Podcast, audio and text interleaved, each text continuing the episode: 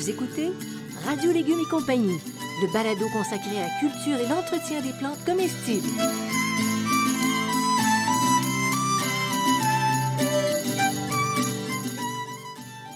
Laitue, Basilic, plantation, poivron, bleuet, pollinisation, haricots, arrosage, fraises, insectes ravageurs et maladies, concombres, fertilisation. Radio Légumes et compagnie, le balado qui vous dit tout pour cultiver et entretenir simplement les plantes comestibles de façon naturelle.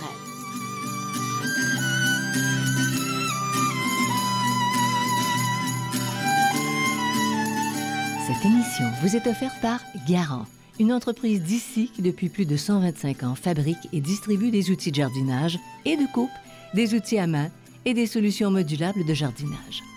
La qualité des produits Garant est une référence aussi bien pour les particuliers que pour les professionnels. Garant vous propose des outils pratiques à haute performance qui rendront votre jardinage plus facile et encore plus agréable. En vente dans tous les bons centres horticoles et quincailleries.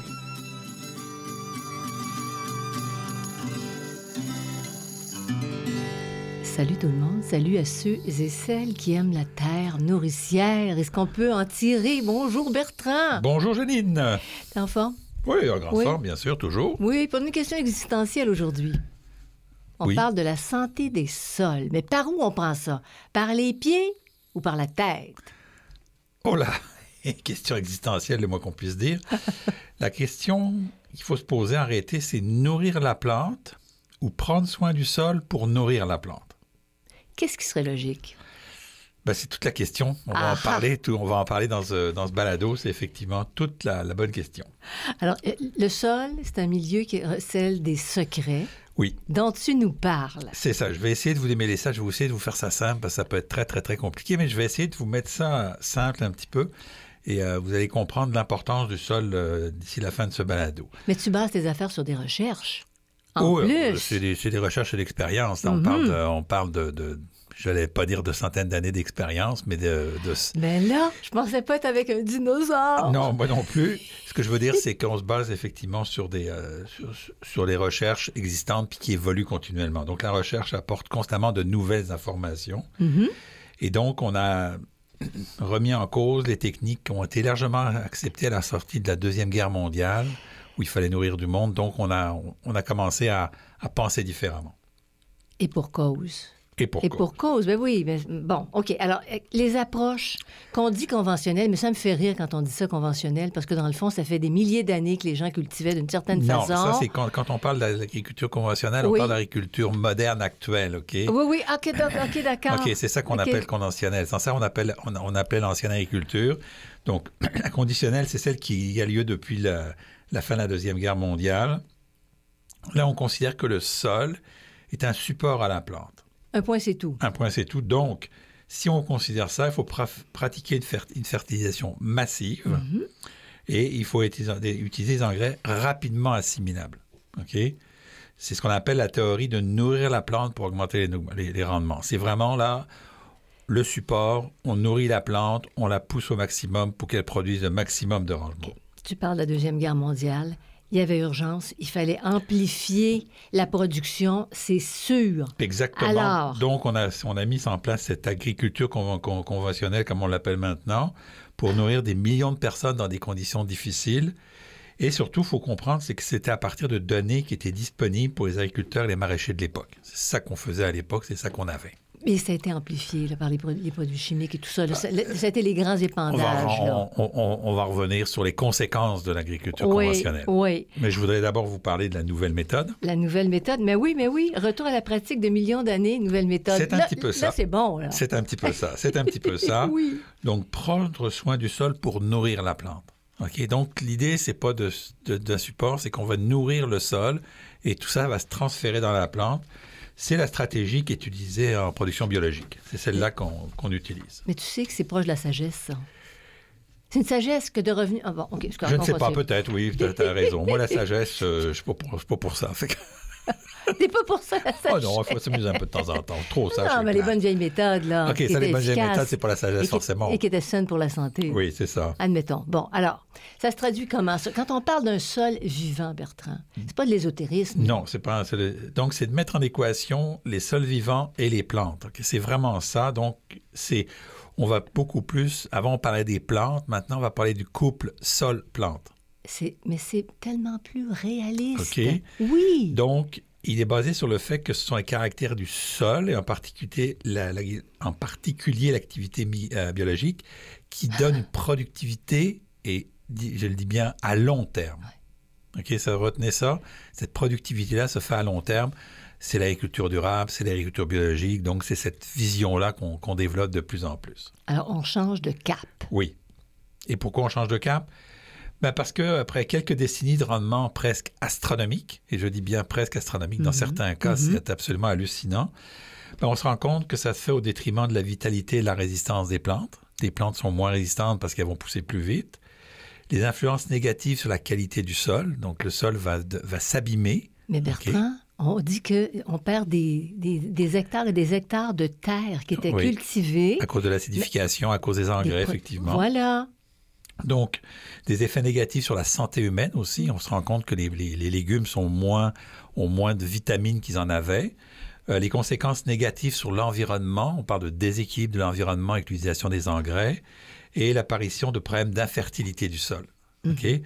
Et donc aussi les conséquences négatives sur l'environnement, c'est que la plante étant moins résistante, moins de vitalité, il va falloir utiliser des pesticides pour la maintenir en vie.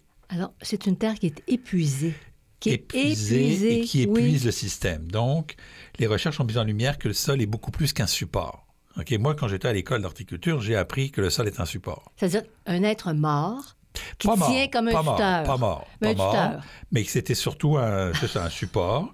Mais on a fait depuis de nouvelles découvertes sur la vie du sol euh, depuis quelques années.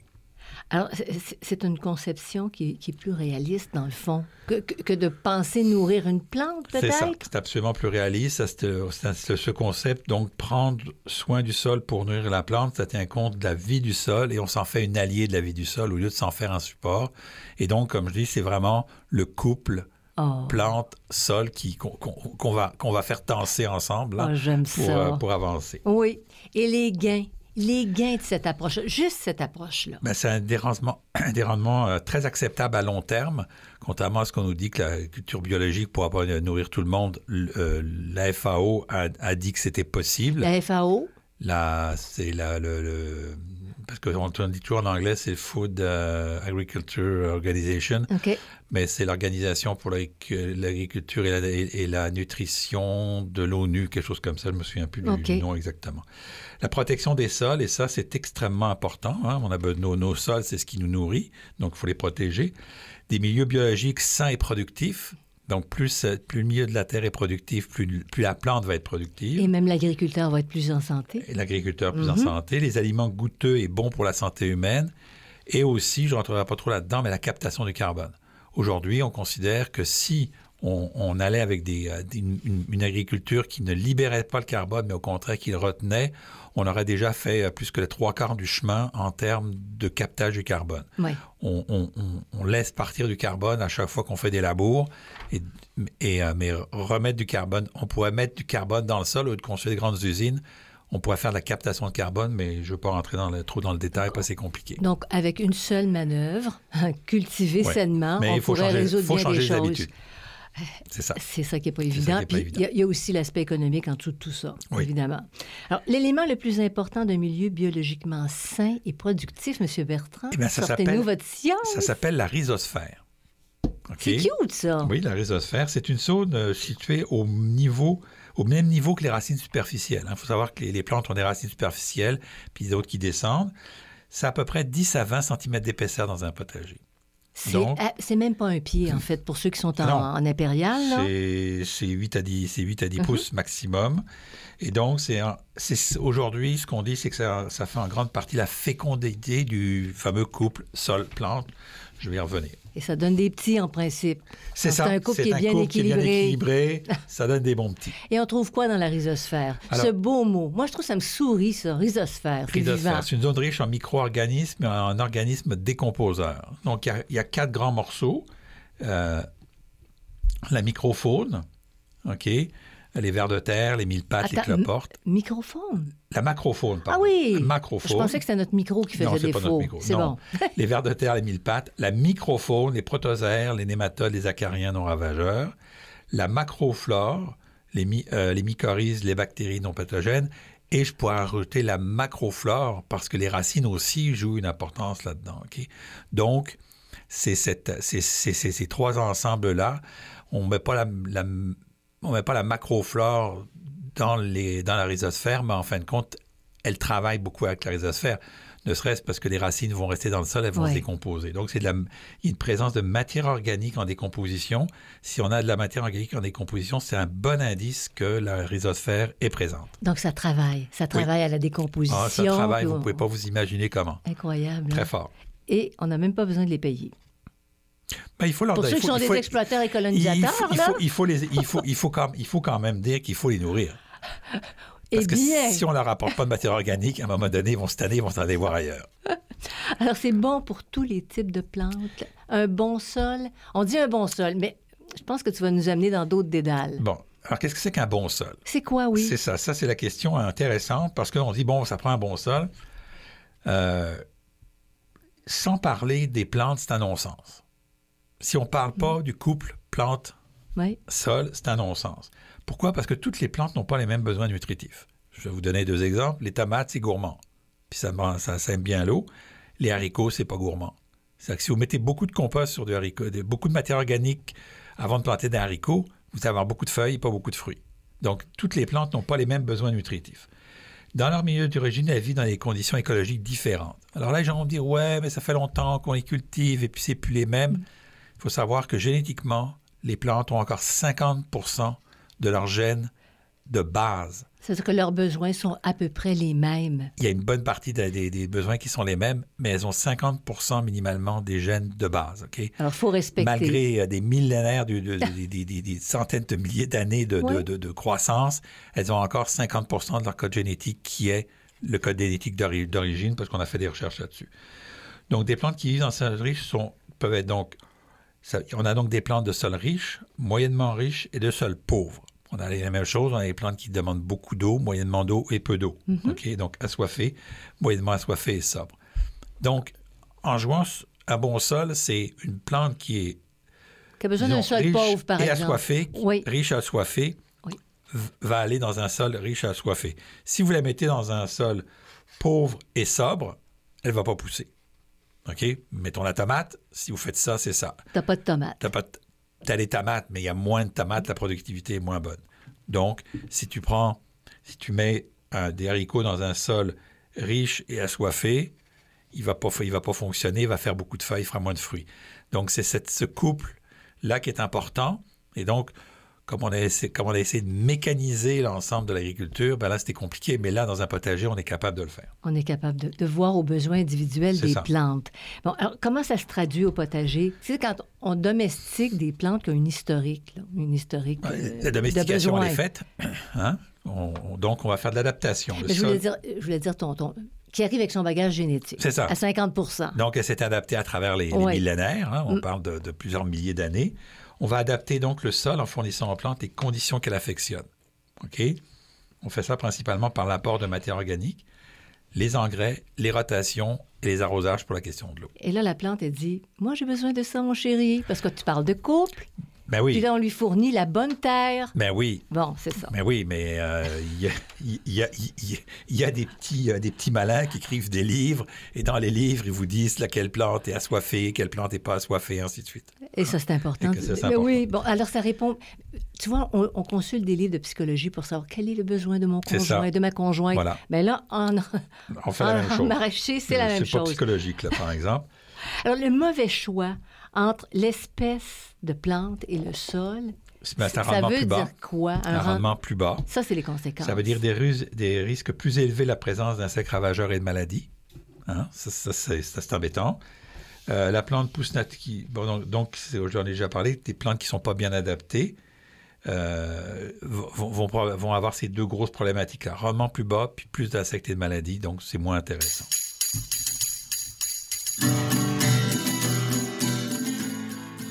Écoutez Radio Légumes et compagnie, le balado consacré à la culture et l'entretien des plantes comestibles.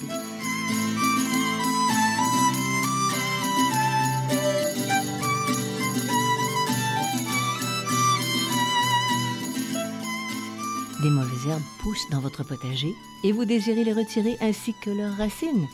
Garant, une entreprise d'ici, a mis au point un cercloir 5 dents qui vous permettra de faire ce travail rapidement et efficacement. Ce cercloir est disponible avec un manche ultra léger en aluminium parce qu'il est important de prendre soin de votre jardin et de votre dos.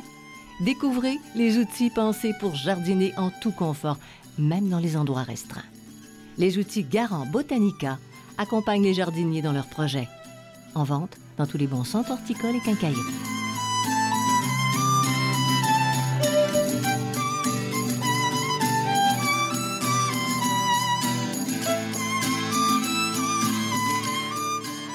Vous écoutez Radio Légumes et compagnie, le balado consacré à la culture et l'entretien des plantes comestibles.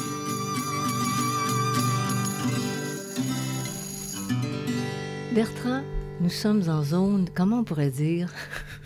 Comment tu appelles ça des arbres mouvants au plan des connaissances? Est-ce qu'on peut, cla- qu'on peut classifier, disons, simplement les sols Oui, pour on s'y peut. Oui, retrouver? oui, oui. Je vais vous faire ça parce plaît. que, parce c'est très compliqué de classifier des sols. Là, c'est, c'est une science. Là.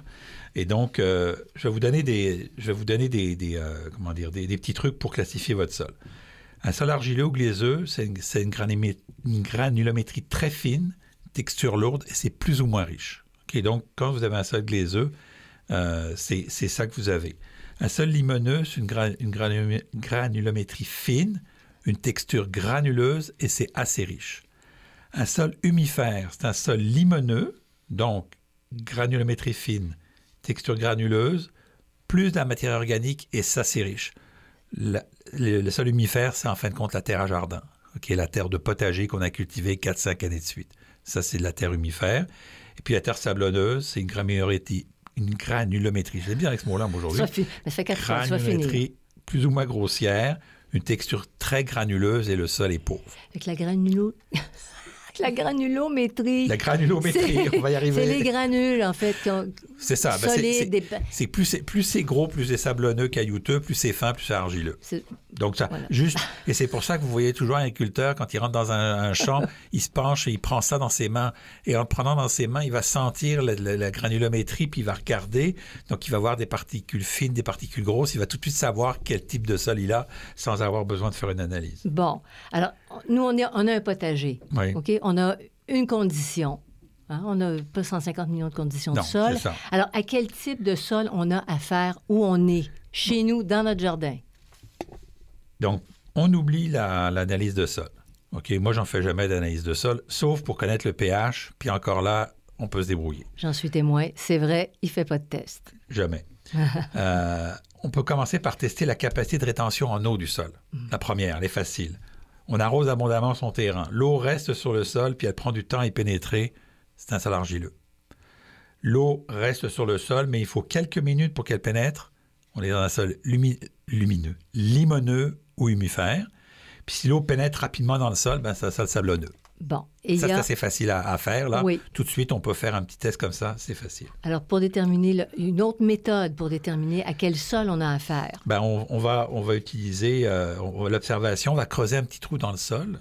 Et puis, euh, on va, euh, quand, si, quand on creuse, c'est compact, collant quand c'est mille, difficile à travailler, ben, c'est de l'argile. Si c'est plus ou moins dense, plus ou moins souple, assez facile à travailler, c'est limoneux ou humifère. Puis si c'est très friable, très facile à travailler, là, ça se tient pas, là, ben, c'est sablonneux. C'est Voilà. Je dis- je dis pas sableux, hein, je dis sablonneux, avec plus de sable que d'autres choses. Mhm. Parce que bien sûr, il y a tout. Alors, première, deuxième méthode. Troisième approche pour savoir à quel type de sol on a affaire. Ben, on va utiliser un boudin. Ah Bon, oui, je pensais oui. pas qu'on avait Enfin, des porcs dans notre potager. Non, on va utiliser des, on va utiliser un boudin. Euh, C'est-à-dire que ce qu'on va faire, c'est qu'on va prendre un peu de terre, on va l'humidifier, puis on va faire un petit boudin. Si le boudin ne se tient pas, il s'effrite, il casse tout seul, ça c'est qu'il y a beaucoup de sable dans le, c'est sablonneux. Si le boudin est malléable, mais qui casse en gros morceaux, ok, c'est limo- c'est limoneux ou et avec de l'humus. Puis si on fait un cercle avec le boudin sans qu'il se casse, ben c'est de l'argile. Alors, en somme, ceux qui font de la poterie t'ont tout à fait compris. Voilà, c'est en plein ça. Est-ce qu'on devrait utiliser les trois méthodes euh, conjointement pour savoir à quel type on- de sol on a affaire? Alors, quand vous commencez, oui, c'est sûr. Si vous n'avez pas l'habitude, c'est sûr que quelqu'un qui, comme moi, moi j'ai juste besoin de le prendre dans mes mains souvent, puis tout de suite je vais, arriver à le voir comment ça, comment ça réagit. Là, puis j'ai d'autres indicateurs que je connais là. Mais si vous ne le savez pas, vous pouvez prendre les trois, puis c'est à partir des trois que vous pouvez avoir un, une meilleure approche. Il faut savoir que vous n'allez pas classer ça en sol argileux, humifère, sablonneux. Vous allez, euh, classer ça en sol un peu plus argileux, un peu plus humifère. C'est, il y a des variétés de sols incroyables, donc on ne peut pas dire mon sol est argileux à moins que ce soit de l'argile pure, mais là, vous cultiverez rien dans l'argile pure, donc c'est autre chose, là. Ouais. Donc, c'est la conjugaison de toutes ces techniques qui vont vous, vous permettre donc de, de déterminer sommairement la texture du sol. Je dis bien sommairement. Et c'est pour ça qu'on entendait des jardiniers, je ne dis pas des professionnels, mais des jardiniers qui disaient J'ai ma recette de terre et ça fonctionne avec mes fleurs, avec telle ça, affaire. c'est ça. Ils avaient leur recette, donc ils mettaient du sable, puis tous les ingrédients. Puis Ben, du sable, faut pas- faut- c'est un peu Juste un peu pour égoutter. Un petit peu, là, mais il ne faut pas en mettre trop. Puis- puis- mais il y avait leur recette. Et c'était les éléments que tu viens de mentionner. tu sais. Vous écoutez Radio Légumes et compagnie, le balado consacré à la culture et l'entretien des plantes comestibles.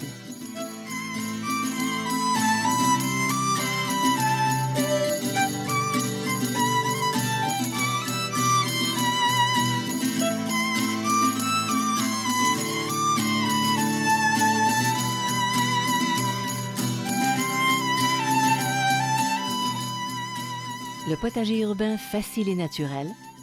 Potager en pot. Le jardin fruitier facile et naturel. Et potager productif. Retrouvez les livres de Bertrand Dumont en format papier en librairie et sous forme numérique sur le web.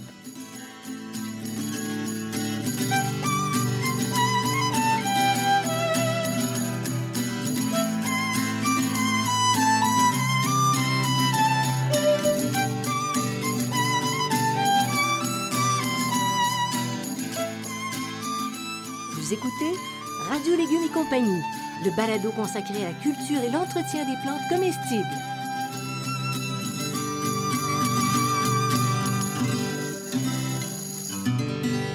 On a parlé tantôt de, de rhizosphère. Alors, rhizosphère, il y a de la matière organique. Qu'est-ce qu'on trouve dans la matière organique? Alors, qu'est-ce que la matière organique? La bonne- voilà une question qui n'est pas souvent posée, mais auquel il faut répondre parce que c'est important. Qu'est-ce que c'est la matière organique? C'est une, une substance composée d'êtres vivants, qui soient végétaux, animaux, micro-organismes décomposés. Donc, c'est composé d'organismes vivants, mais qui sont végétaux, animaux et, micro- et, et, euh, micro-organismes qui sont en, en- en décomposition. Donc, au départ, ils sont vivants plus ou moins, et au fur et à mesure, ils vont commencer à se, à se décomposer. Donc, la rhizosphère, dans le fond, c'est ça, elle se composte elle-même. Au départ, c'est la Alors- rhizosphère, elle est vivante? La rhizosphère est vivante. La rhizosphère permet la transformation la matière organique, la décomposition de la matière organique, la digestion de la matière organique pour la transformer en humus qui va qui que la plante va pouvoir utiliser pour se nourrir. Mais c'est tous tes concepts. C'est incroyable. Ça, tu pas- dis ça, ça me fait penser à estomac. Oui, c'est ben, Et on, et on cultive des légumes, mais c'est- on le passe par. C'est un estomac, la rhizosphère. ben, c'est exactement ça. Ouais. C'est l'estomac de la terre. Puis c'est à partir du moment où on commence à détruire cet estomac-là, ben, on a un méchant problème parce qu'on pourra. Si si c'est pas prêt, c'est-à-dire que c'est la, matière organique n'est pas pré-mangée pour devenir disponible pour ça, il faut revenir à une agriculture conventionnelle, c'est-à-dire la, la- la plante, la- le, sol supporte la plante, puis on la nourrit à coups d'engrais, à coups d'engrais, à coups d'engrais, Jusqu'à la tuer. jusqu'à tuer le sol. C'est ça. OK. C'est ça. Donc, c'est constitué de- d'eau et de carbone, principalement. C'est les deux, euh, les deux éléments les plus importants. Donc, Et le carbone, on, on pourrait avoir quoi comme image? Des feuilles, des feuilles séchées? ben, c'est quoi le il y a du- carbone? Il y, a du carbone dans tout. hein. Il y a Ouais. du carbone dans tout. Donc, quand on prend de la matière organique puis qu'on la met dans le sol, on met du carbone dans le sol avec de l'eau. On a aussi de l'oxygène, de l'azote, de l'hydrogène, du phosphore. OK? Euh, donc, c'est cette, cette partie-là. Et tout ça va faire que quand ça va se, déco- se décomposer, on va avoir une petite partie d'azote, d'acide phosphorique, de potasse, ainsi que de nombreux oligo-éléments qui sont très importants pour la plante parce que même s'ils sont en petite quantité, ils ont un grand effet. La matière organique, elle prend plusieurs formes. En fait, elle a plusieurs états. États. Oui, états. on, on- on parle de Ouais. stade de décomposition. Donc, la matière organique fraîche, les non décomposés, on en général, on ne l'utilise pas. En général, on ne l'utilise pas, je dis bien, parce qu'on peut l'utiliser. Vois pas qu'on ne l'utilisera pas. Oui, on peut l'utiliser. Hmm. En surface, c'est un peu compliqué. Là, c'est des techniques un peu spéciales. Donc, la matière organique active, elle est partiellement décomposée. Elle commence à apporter quelque chose à la plante, mais pas totalement. Puis, elle, la matière organique stable ou minéralisée, là, je sais qu'il y a, d'autres étapes. Là, je simplifie un peu. Là. Et donc, ce qu'on appelle l'humus. Et c'est cette forme, l'humus, qui est une forme de matière organique la plus utile au sol. On considère que 0,5 à 10% de la masse du sol est- doit être faite de matière organique. C'est très peu, là. 0,5 de, de la masse du sol, c'est très, très peu, mais ça a un effet très important. 10 c'est l'extrême en général. On, on- on- tourne aux alentours de 3, 4 5% de matière organique. C'est un, un- un bon taux de matière organique. C'est un bon taux. Puis ceux qui ont 10 mais c'est encore des- mieux. C'est des, des terres par- très particulières. C'est des terres très, très, très, très, euh, Est-ce que tu dirais très humifères. Très- les ter- les- souvent, on va trouver ça dans les terres noires, souvent des, des choses comme ça. Ouais. Les terres très humifères, les terres de, les terres de boisées. Sont, il y a beaucoup, beaucoup de matière organique parce qu'il y a principalement que de la matière organique. Ça. Parce que dans un sol, peut-être pour revenir, dans un sol, en plus matière organique, on a no- no- no- notre fameux ar- notre ar- le sable, argile et limon, qui sont des éléments minéraux. Ça, on est, là, on est en matière organique, des éléments minéraux qui sont qui viennent de la roche-mère, de la destruction de la roche-mère. Donc, ils, remontent dans le sol et c'est ce mélange entre le minéral et l'organique qui fait un sol. C'est de toute beauté. Moi, je trouve que c'est une belle histoire. Oui, c'est une belle Oui. histoire. oh oui. Et le rôle de la matière organique, vraiment, si on, si on ramasse tout ça, On va simplifier, c'est un liant. ouais, c'est un liant. c'est un liant. Ça lie l'argile, le limon et le sable. OK? Qu'est-ce que ça fait la matière organique? Ça rend un sol plus stable. Donc, on n'a pas de, de variation. Plus perméable, mieux aéré. On augmente sa capacité en réten- rétention en eau. La- moins. Arrose moins. Mettez de la matière organique dans du sable pendant plusieurs années, puis vous allez voir que l'arrosage va diminuer d'année en année. Ça stabilise le pH. En général, on a un pH entre 6,5 et 7,5, autour, de 7. Mais quel que soit, c'est drôle parce que quelle que soit la, la- la- la source de matière organique, le pH va se stabiliser. Donc, c'est pour ça que moi, à un moment donné, je ne fais pas d'analyse de pH parce Non. que je sais que mon sol est stabilisé à peu près avec les apports de matière organique. Une fois ce qu'on appelle la, la minéralisation, ben, ça retient et met à la disposition les éléments nutritifs. Ça améliore la croissance de la plante. Alors, nourrir la plante, mettre de l'engrais. L'engrais n'est pas retenu par le sol parce qu'il n'y a, pas- de matière organique pour le retenir. L'engrais est lessivé et il s'en va dans la nature. Mettre, prendre un sol, mettre de la matière organique.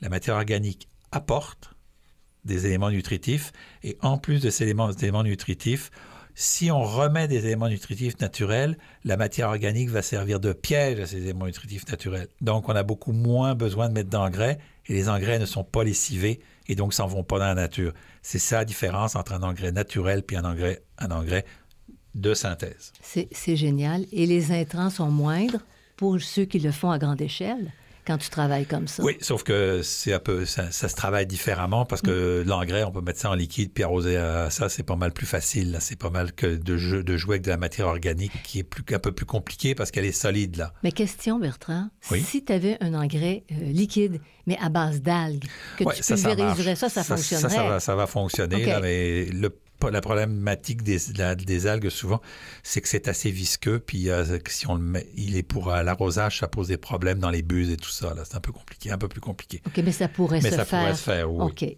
et est-ce qu'il y a d'autres propriétés à la matière organique que tu... Oui, il y a d'autres propriétés en matière organique. Ça retient les micropolluants organiques et les pesticides. hein. Donc, ça, ça, ça- ça va capter, ça va, puis ça va les dégrader. OK? Il faut comprendre, ça ne va pas toutes les dégrader parce qu'on les retrouve pendant des années, mais ça en dégrade une partie. Toute cette chimie, là, on est, dans la chimie, dans la chimie organique, qui, est, une chimie un petit peu différente. Donc, les micro-organismes vont dégrader les polluants et donc la micro-organique va aussi donc euh, participer au maintien de la qualité de l'eau et la salubrité des plantes. Hein, des plantes qui sont bio, c'est des plantes qui sont plus salubres, pas seulement parce qu'il n'y a pas de pesticides, mais sont globalement plus solubles. Donc, c'est cet ensemble-là qui fait, euh, qui, qui- qui fait que ça fonctionne. là. Puis d'ailleurs, ils, ont des projets de dépollution avec des plantes, là, Oui. pour des plants d'eau. Donc, La la même ce qu'on appelle la phytorémédiation, là, effectivement, c'est ça, ça peut se faire, ça se fait de façon naturelle, en fait. C'est ce que tu viens de Ben nous oui. expliquer, même dans le Ben potager. oui, parce que des polluants, il y en a dans toute la nature. Il y a, il y a Partout. du mercure, il y a du mercure partout. Ouais. Donc, pas partout, mais dans, dans certaines co- Mm, conditions, la nature a- est habituée à, à- à travailler avec tout ça. là. Et pour modifier un sol, on va s'y prendre comment? Si on dit, là, c'est trop sablonneux, c'est trop limoneux, c'est trop ci, c'est trop ça, après les tests que tu nous as expliqués, Il y a deux, comment on modifie? il y a deux, il y a deux, euh, il y a deux, il y a deux choses. Et puis je vais pas rentrer dans le détail parce que dans quelques semaines, je vais faire, on va faire un, un balado sur les, sur ce sujet-là. Il y a les amendements. Le plus connu est le compost. OK? Donc, il y a les amendements, qu'on- tout ce qui est compost. Maintenant, on a le biochar. Je vous en reparlerai aussi. Ça, c'est un nouveau produit. Donc on- on pose pas de questions. C'est un, très vieux produit qu'on a, remis, qu'on a maintenant disponible Le biochar. le biochar, et puis l'autre, c'est les biostimulants, OK, comme les mycorhizes. Mais comme je vous dis, je ne veux pas rentrer dans le détail, là, euh, parce que on va, euh, j'ai une émission, euh, je suis en train de préparer une émission qui, qui, qui va nous parler uniquement des amendements et des biostimulants, puis comment, comment s'organiser avec les biostimulants. Mais on regarde nos questions. Voilà, garde tes questions. Je sais que ça va être dur pour toi, mais garde tes questions. Alors, c'est déjà terminé. Je trouve ça très intéressant, Bertrand. C'est, c'est, le- c'est beau de voir comment ça fonctionne, ce fameux couple. Ça, c'est, mais c'est, c'est- c'est ça. Et, et finalement, tout ce qu'on fait, c'est que on, on reprend, on, on essaye de, de pas d'imiter, mais, mais de, de tirer le meilleur parti de ce que la Terre nous donne. Comme dit toujours, elle a appris qu'il y a plusieurs milliards d'années pour euh, s'organiser puis que ça fonctionne. Ben, il y a une raison pour laquelle ça fonctionne, parce que la nature est toujours dans les essais-erreurs. là. Euh, c'est-à-dire qu'elle elle va faire quelque chose, puis ça marche Mais pas, elle, elle va l'enlever. abandonne ce qui n'est pas bon. Elle abandonne ça, ce qui n'est ça- pas ça bon, hein, c'est oui. toujours ça. Et donc là, Mm. Si ça fonctionne, ça, devrait, ça devrait fonctionner pour nous aussi. Alors, je vous invite à aller sur radiolégumes.com, à cliquer sur la case Subscribe afin de rester informé de nos parutions. Vous, êtes- vous le savez automatiquement. Vous pouvez écouter, on a à peu près une quarantaine de balados jusqu'à maintenant qui sont, qui sont faits. Alors, on les écoute quand on fait de l'insomnie, 24 heures sur 24, 7 jours sur 7, à longueur d'année. Merci à Garant, merci à Xavier Gervais-Dumont pour la musique, à son frère Charles Gervais-Dumont pour l'assistance technique. Bertrand, je te salue. Moi aussi. toutes les personnes qui sont avec nous, qu'on leur souhaite de jardiner avec amour en caressant le sol. Non, en, en- en se prenant soin de leur couple, oui. sol,